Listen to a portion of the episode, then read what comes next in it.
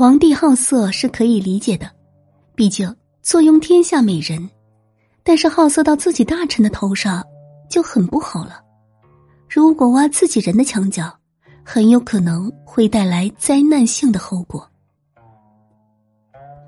崔杼是齐国大臣，曾经辅佐齐庄公登上君主的位置。此时齐国百姓待兴，崔杼帮助齐庄公料理国事有板有眼，一时君臣携手，天下得到很好的治理。齐庄公很有政治抱负，赏勇武，嗜杀戮，是一位桀骜不驯的国君。为了洗刷其父在平阴之役的耻辱，与晋国争夺霸主地位。他处心积虑的与晋国为敌，名义上支持晋国，禁锢栾氏，实际上却收留和重用栾银及其党羽。他不喜文臣，特别重用武士，并在朝廷上设立了武爵，还把武爵赏给栾银党羽周绰，封他为最勇敢的勇士。公元前五百五十年，齐庄公自认为一切准备就绪。就让栾银及其党羽反晋，策动内乱。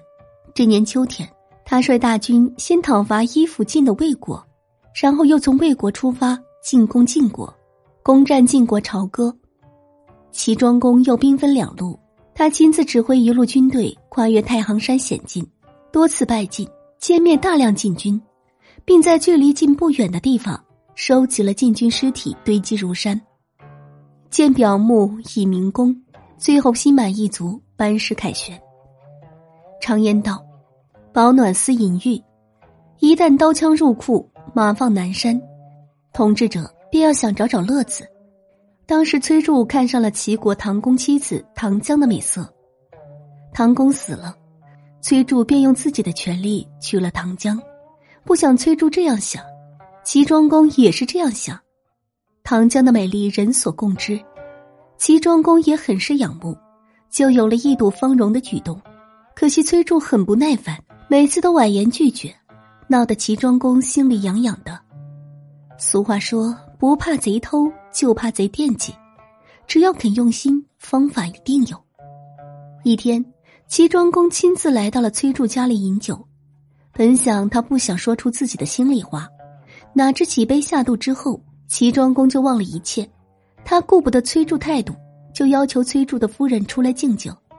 崔杼知道齐庄公是一个色鬼，不想让夫人出来，但是经不起齐庄公的再三请求，加之他自认为是齐庄公的大恩人，自己又是相国，以为齐庄公不敢胡来，于是便让夫人出来敬酒。齐庄公一见，顿时惊呆了，想不到天底下还有这样的美人，相国真是艳福不浅。席间，他失魂落魄，目不转睛的盯着唐江。崔杼一见，十分气愤，但又不好当场发作，结果让夫人离开这个是非之地。